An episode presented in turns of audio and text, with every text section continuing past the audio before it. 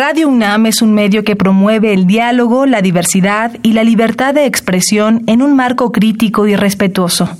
Los comentarios expresados a lo largo de su programación reflejan la opinión de quien los emite, mas no de la radiodifusora. ¿Qué podemos hacer hoy por el planeta?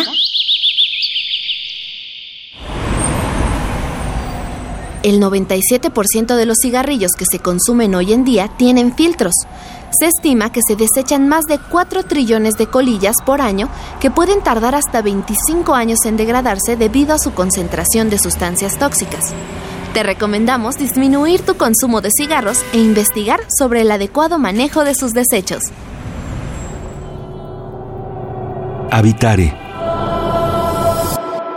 ecofilos, ¿cómo están? Bienvenidos a Habitare, Agenda Ambiental Inaplazable. Yo soy Mariana Vega y me encuentro como cada semana con la doctora Clementina Equiwa. ¿Cómo estás, Clementina? Muy bien, Mariana, aquí muy entusiasmados con el tema que traemos el día de hoy. Así es, porque hoy hablamos, hablaremos, perdón, acerca de luciérnagas con nuestros invitados. ¿Quiénes son, Clementina? Pues hoy nos acompaña el doctor Carlos Cordero, que es investigador del Instituto de Ecología, y la maestra en ciencias Tania López Palafox, que ella es estudiante del doctor Cordero, que está trabajando en su doctorado con luciérnagas del estado de Tlaxcala. Entonces es un tema súper bonito. Bienvenidos, doctor Carlos Cordero y maestra en ciencias Tania López Palafox. Muchas gracias. Gracias. Sigan con nosotros, estamos por iniciar Habitare Agenda Ambiental Inaplazable. El Instituto de Ecología de la UNAM y Radio UNAM presentan. Toma segundos destruir lo que ha crecido en años Toma horas devastar lo que se ha formado en siglos. Tomar acciones para rescatar nuestro ambiente solo requiere un cambio de conciencia. Habitare. Agenda ambiental inaplazable. Ciencia, acciones y reacciones para rescatar nuestro planeta. Nuestra, casa.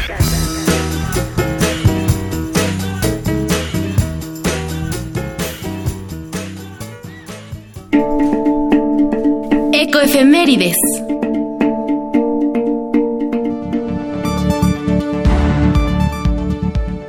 10 de octubre, Día Nacional de las Cactáceas. Nopales, biznagas, pitayas, alicoches, cardenches, tasajillos.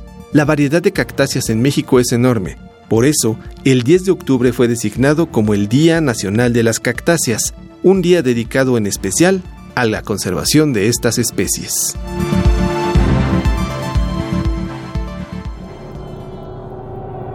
Estamos en Habitare, nuestra casa. Gracias por seguir con nosotros y del inicio, bueno, la doctora Clementina nos contó un poco acerca de nuestros invitados, pero es fascinante el tema del que ellos nos van a platicar, Clementina. Son luciérnagas, no hemos hablado de ellas en el programa. No, hemos hablado de polinizadores y de otros bichos por ahí, ¿no? Pero en realidad las luciérnagas a mí me parecen como mágicas un poquito, ¿no? Porque son estos eh, insectos que de repente eh, iluminan nuestras noches oscuras. Entonces son muy románticas incluso, ¿no? Exacto, y pues bueno, estamos con nuestros invitados, el doctor Carlos Cordero y la maestra en ciencias Tania López Palafox, que trabajan juntos. A mí me gustaría que nos cuentes, Tania, por favor, ¿qué trabajan acerca de las luciérnagas? Ah, bueno, muchas gracias antes que nada eh, por invitarnos. Estamos muy contentos de estar aquí. Y bueno, en realidad nuestro trabajo eh, tiene dos ejes fundamentales, ¿no? El primero de ellos es tratar de entender un poco más sobre la biología básica de esta especie que habita en, bueno, se describe en Anacamilpa, en Tlaxcala, y pues conocer un poquito más porque en realidad el único artículo existente hasta la fecha es la descripción de la especie y es una especie que está siendo pues este un gran foco de atención debido al espectáculo que brindan. Entonces, eh, estudiar estas cuestiones como biología básica, ¿no? Ciclo reproductivo, también cómo es que eh, emiten los patrones de bioluminiscencia, eh, no sé, todas las cuestiones de alrededor de la temporada de reproducción, selección sexual. Eh, eso es una parte del proyecto. Y otra parte del proyecto eh, está enfocada principalmente a las cuestiones genéticas, ¿no? De genética de poblaciones. Y esto está encaminado para ver, pues, cómo es que las poblaciones se encuentran a nivel genético precisamente. Y esto nos va a permitir conocer un poco de, de, la historia demográfica de estos organismos, de, que han estado ahí desde siempre, las personas lo mencionan, pero también pues eh, cómo es que han ido cambiando su, su, su, nicho, o sea, ha ido reduciendo debido a, varias circunstancias, y también eh, cómo es que se han ido dispersando. Todas estas cuestiones las vamos a poder saber mediante el estudio genético. Y finalmente, eh, pues en realidad uno de los propósitos del estudio es poder brindar nosotros eh, pues recomendaciones al gobierno de Tlaxcala y a las personas que, que hacen uso de las luciérnagas como, como un recurso ecoturístico principalmente, pues para no sé si en alguna localidad eh, encontramos muy poca variación genética, pues tal vez poner mucha atención en ese lugar, porque quiere decir que es una pues localidad que está como aislada del resto. O sea que los temas son varios, Clemente. Son un montón, ¿no? Y empecemos porque ¿para qué hace, producen esta bioluminiscencia las luciérnagas, no? ¿Para qué, Carlos? Bueno, pues este tiene que ver con, con, el sexo. Sí, o sea, es, la parte más importante del. Bueno, todo es importante, pues, pero esta es una parte crucial del, ciclo de vida. Esta cosa tan romántica que tú ves, pues sí tiene que ver con, con no estaba tan sexo. no estabas tan perdida, pero tampoco es tan romántico realmente. La otra vez platicábamos en la, ahora que estábamos en la última temporada, que realmente lo que ves ahí es una batalla tremenda, ¿no? Literalmente miles de machos porque el, el, asunto con esta con esta luciérnaga que la diferencia de muchas otras y que la pone en un grupo muy selecto de especies es que las cantidades de, de luciérnagas que salen cada noche se cuentan en miles muchos miles. Increíble. Y la otra cosa que tienen de, espectacular es que frecuentemente se sincronizan sus, este, sus, este, sus eh, emisión, su emisión de luces, ¿no? Entonces hace un espectáculo realmente muy bonito. Pero realmente lo que estamos atestiguando ahí, cuando lo vemos con ojos de, biólogo, es este, una competencia muy feroz por parejas. ¿sí? Los machos son los que vuelan y emiten luces, tratando de, de, atraer las respuestas de las hembras, que no pueden volar en esta especie, tienen las alas súper reducidas y se encuentran en la, en la vegetación baja. Entonces ellos vuelan, se sincronizan, no entendemos muy bien por qué se, se sincronizan, suponemos que pudiera tener que ver con estimular más a las hembras, pero al final no se pondrán mucho de acuerdo para, para emitirlos al mismo tiempo, pero la, el, digamos el objetivo parece ser conseguir este inseminar a una a una hembra. Entonces vemos una competencia feroz porque cada noche salen miles y miles de machos y aunque sí hay muchas hembras, ni remotamente se compara el número de hembras con el número de machos. Entonces muchos machos sin que les podamos dar números exactos, pero son de lo, así de muchos miles de machos salen, trabajan muy duro toda la, par de horas que, que dura este periodo, emitiendo luz, volando, arriesgándose a que se los coman porque hemos encontrado que, que muchos de ellos caen en las telarañas, mm, las, las, arañas se los comen. No encuentra a veces muchos muchos foquitos prendiendo y pone la pone la, la linterna y son un montón de luciérnagas atrapadas. ¿Los murciélagos no se las comen? No hemos visto muchos este, murciélagos por ahí, pero no lo sé. Pero lo que hemos visto también es eh, estos como grillos. Saltamontes, saltamontes se las comen. Pero sí. Cuéntenos un poco, doctor Carlos Cordero, de la experiencia de trabajar. Uno, pues sí, la parte de espectáculo que ya nos decía que pues es muy agradable a la vista ver cómo se, se sincroniza, nos decía que debe ser maravilloso de ver, pero de trabajarlo desde el punto de vista científico, ¿qué experiencia ha tenido? Bueno, digamos, desde el punto de vista, digamos, logístico, pues es un reto, ¿no? Porque hay que trabajar de noche. Claro. Sí, hay que trabajar de noche y con unos, unos organismos que son muy sensibles a la luz. Entonces no puede uno llegar ahí con sus lamparotas porque, porque se vienen todos con nosotros. Sí, y entonces perturbamos todo. O sea, la luz las atrae, Sí, la luz las atrae o al menos las, las, este, las confunde, ¿no? Y dejan de emitir, supongo, la luz, entonces tú también te confundes. fíjate que pasan cosas de todo, ¿no? Por ejemplo, si, si ya que acaba el periodo, porque además es un periodo muy corto, es hora y media, yo creo, de actividad en la noche. Entonces, imagínense, es realmente, como decía Tania, unas seis semanas de periodo de reproducción y de esas seis semanas realmente hay que recortarlo a una hora y media por día. Y hay que quitarle todos aquellos días en que caen unas tormentas, porque estamos hablando de junio y julio, la temporada de lluvias, donde no, no se pueden reproducir. Entonces, aunque haya miles y miles de individuos, realmente es una cosa, eh, digamos, yo, yo, yo considero que su supervivencia como, como poblaciones es una cosa que hay que, que hay que tratar con mucho cuidado, es, es delicada. Claro, es muy frágil. Es muy fácil pensar, hay tantos, pues qué va a pasar con ellos. Pero cuando uno empieza a conocerlas y a ver los, los requerimientos que tienen, etcétera, etcétera, uno dice, aquí hay que tener mucho, mucho cuidado. ¿Sí? Entonces nosotros tenemos que trabajar en la noche y casi oscuras. ¿sí? y entonces, por ejemplo, para el estudio de genética de Tania hubo que hacer un muestreo muy selectivo. Desgraciadamente, para hacer esos estudios, pues sí hay que colectar algunos algunos especímenes con nuestros permisos en regla y todo. Claro. Este, pero hay, hay que hacérselo prácticamente oscuras, ¿no? Pues sí prendemos las lamparitas de y repente lo- sí, la- como las luciérnagas. escondes, las escondes acá y demás. Y hay otros proyectos que es todavía mucho más complicado. En distintos años hemos estado haciendo distintas cosas, pero simplemente por contarles lo que hicimos el último, el último año, o sea, esta temporada que acaba de pasar, nosotros no sabíamos si las, si las hembras se, se aparean con un solo macho o con varios machos.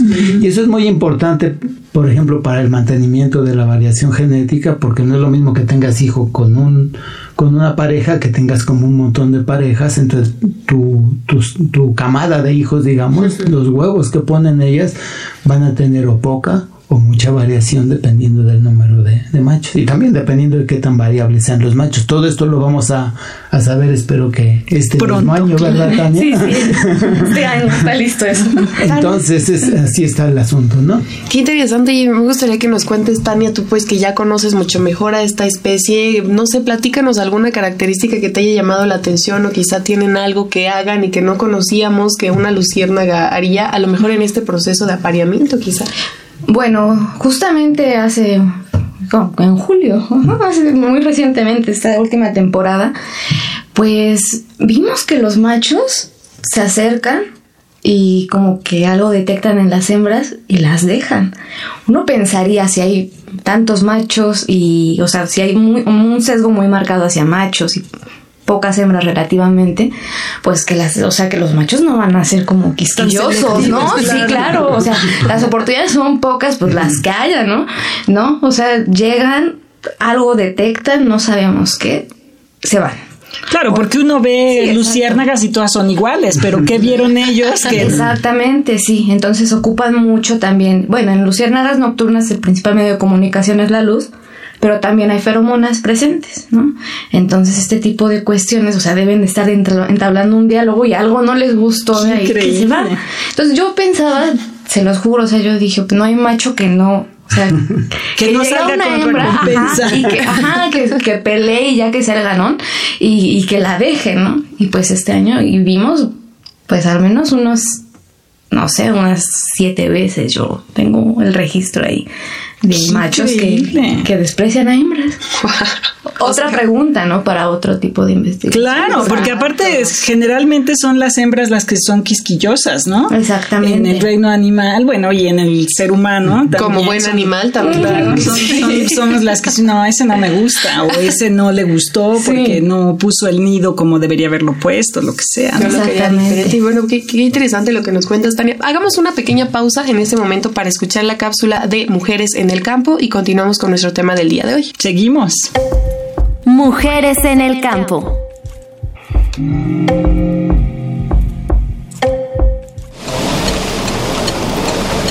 Hola, me llamo Patricia Santos González y soy bióloga. Cuando digo a eso, no me refiero solo al hecho de que estudié biología o que trabaje en ello, sino que es mi forma de vivir.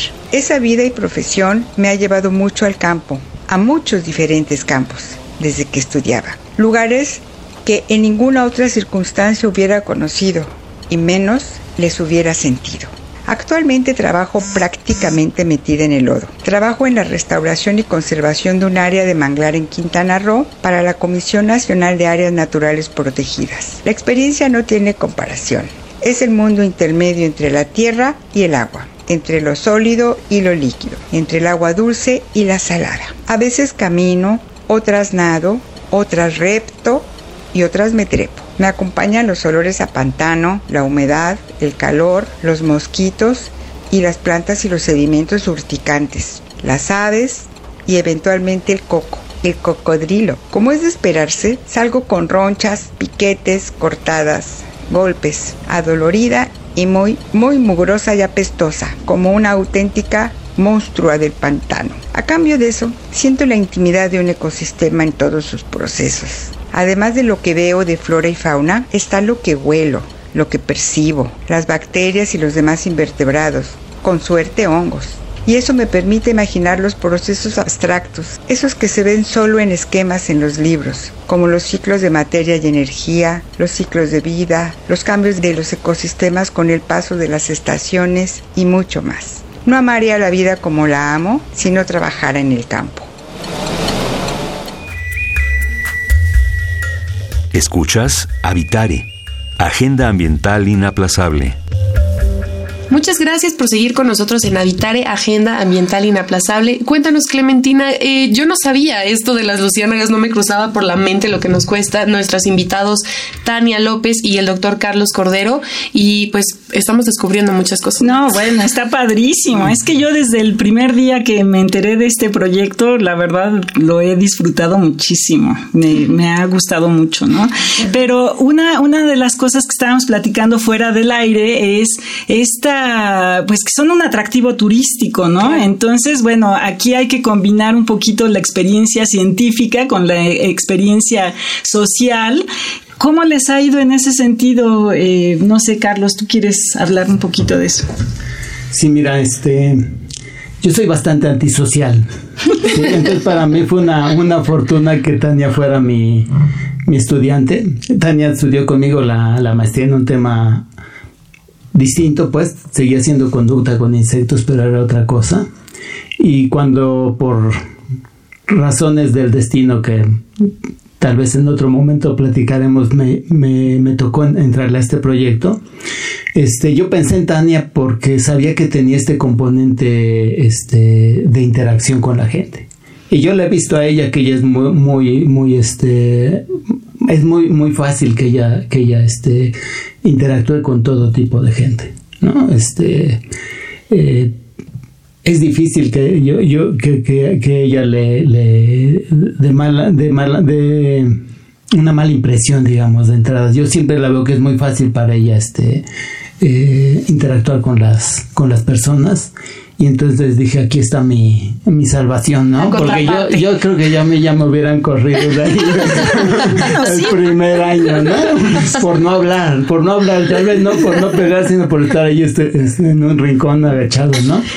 Pero, pero Tania lo ha hecho muy bien porque eh, realmente se requiere, se requiere, este, pues, a veces saber controlarse porque a veces pasan cosas con las que uno no está de acuerdo, pero tampoco puede, puede soltarse a, decirlas inmediatamente.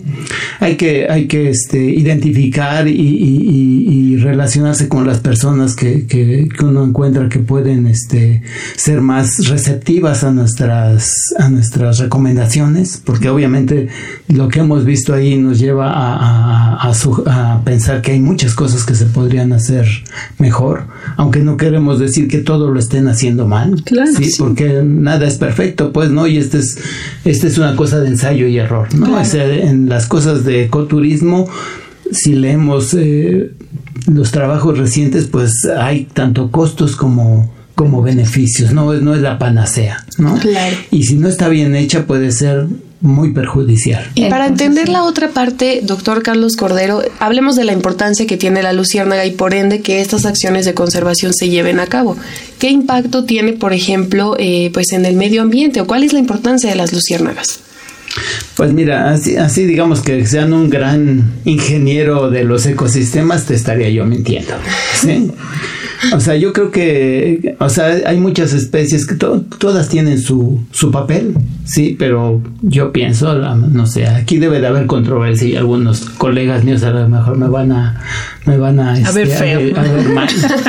pero escucharon hay, el programa. Hay, hay, unas cosas que son más importantes que otras, ¿no? Claro.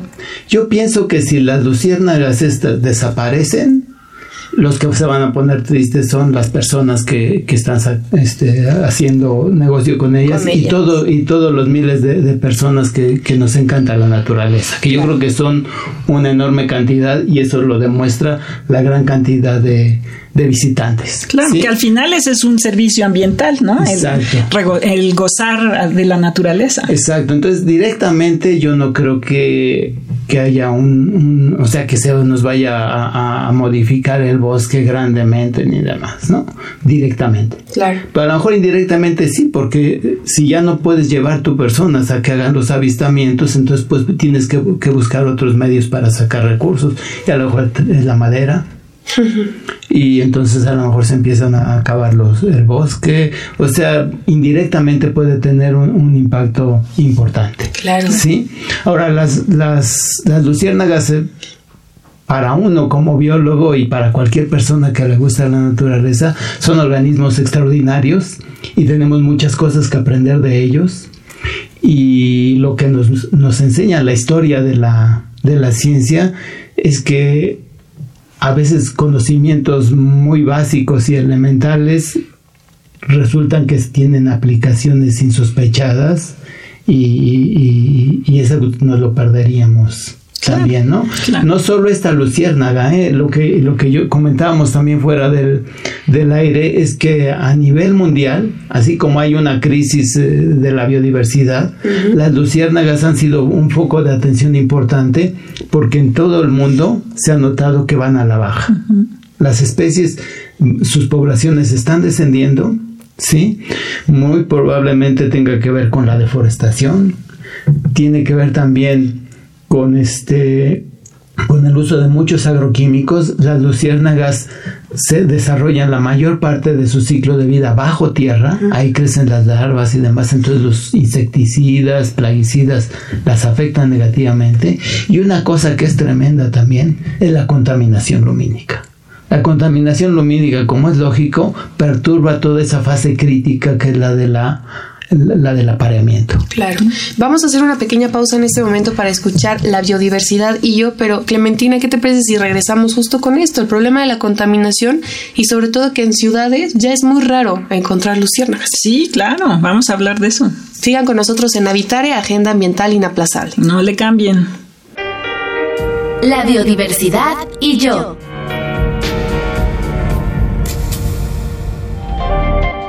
Hoy queremos dedicar este espacio para hablar de uno de los animales más raros del mundo, el ornitorrinco. Imagina un animal con cuerpo y cola parecido al de un castor, hocico en forma de pico de pato y patas de nutria. Difícil, ¿verdad? Parece un animal salido de la mente del caricaturista más creativo, pero no es así. Provenientes del este de Australia, son tan raros que cuando fueron descubiertos en 1798, el capitán John Hunter envió un bosquejo y la piel de un ejemplar a Gran Bretaña. A la vista de tan extraño animal, los científicos británicos creyeron encontrarse ante una broma pesada. George Shaw, que en 1799 hizo la primera descripción del ornitorrinco, afirmó que era imposible no haber mostrado dudas sobre su autenticidad e incluso utilizó unas tijeras para comprobar si había suturas en la piel disecada. Aparte de su extraña apariencia, ¿qué otras características hacen tan único a este animal? Es una de las cinco especies que perviven en la actualidad pertenecientes al orden de los monotremas, o sea, los únicos mamíferos que ponen huevos en lugar de dar a luz crías vivas. Es también uno de los pocos mamíferos venenosos existentes. Los machos tienen un espolón en las patas posteriores que libera un veneno capaz de producir dolor intenso a los humanos.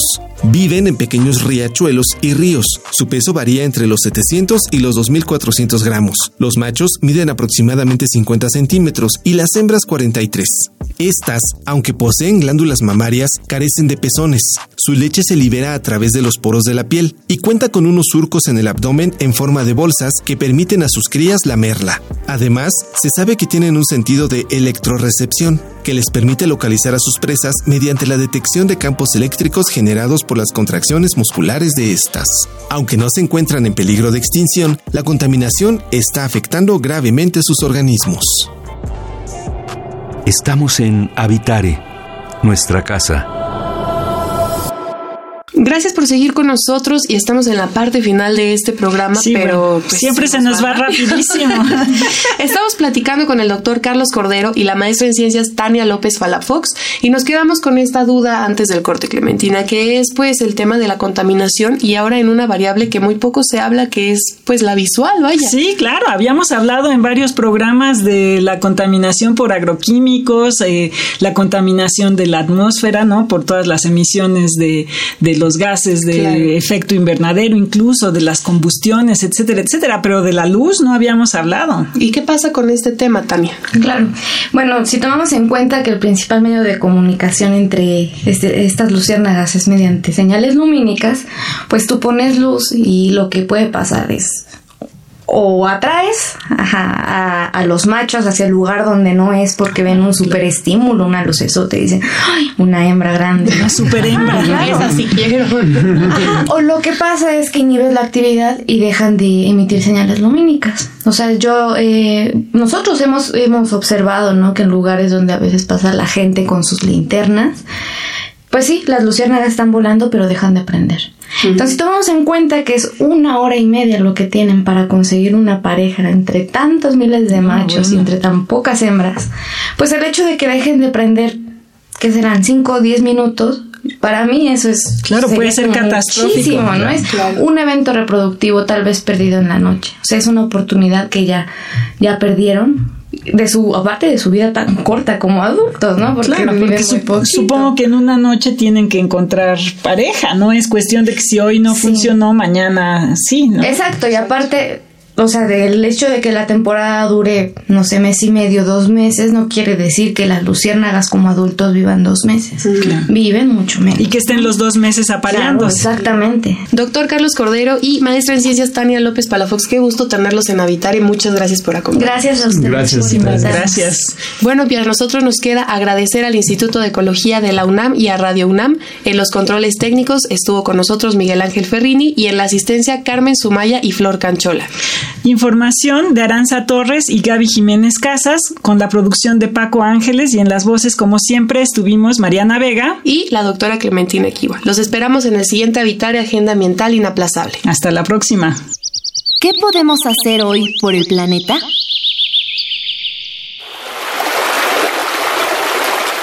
Parece difícil de creer, pero cada vez que nos lavamos el cabello estamos contribuyendo a la contaminación del medio ambiente. El shampoo de uso cotidiano contiene componentes químicos como amoníaco, nitratos y fragancias sintéticas que llegan a las plantas de tratamiento de aguas residuales. Te recomendamos usar un shampoo ecológico o probar con recetas de shampoo casero. Visita ecología.unam.mx para obtener más información sobre el tema de hoy. Y si quieres escuchar todas nuestras emisiones, entra a radiopodcast.unam.mx. Radio UNAM y el Instituto de Ecología de la UNAM presentaron Habitare, Agenda Ambiental Inaplazable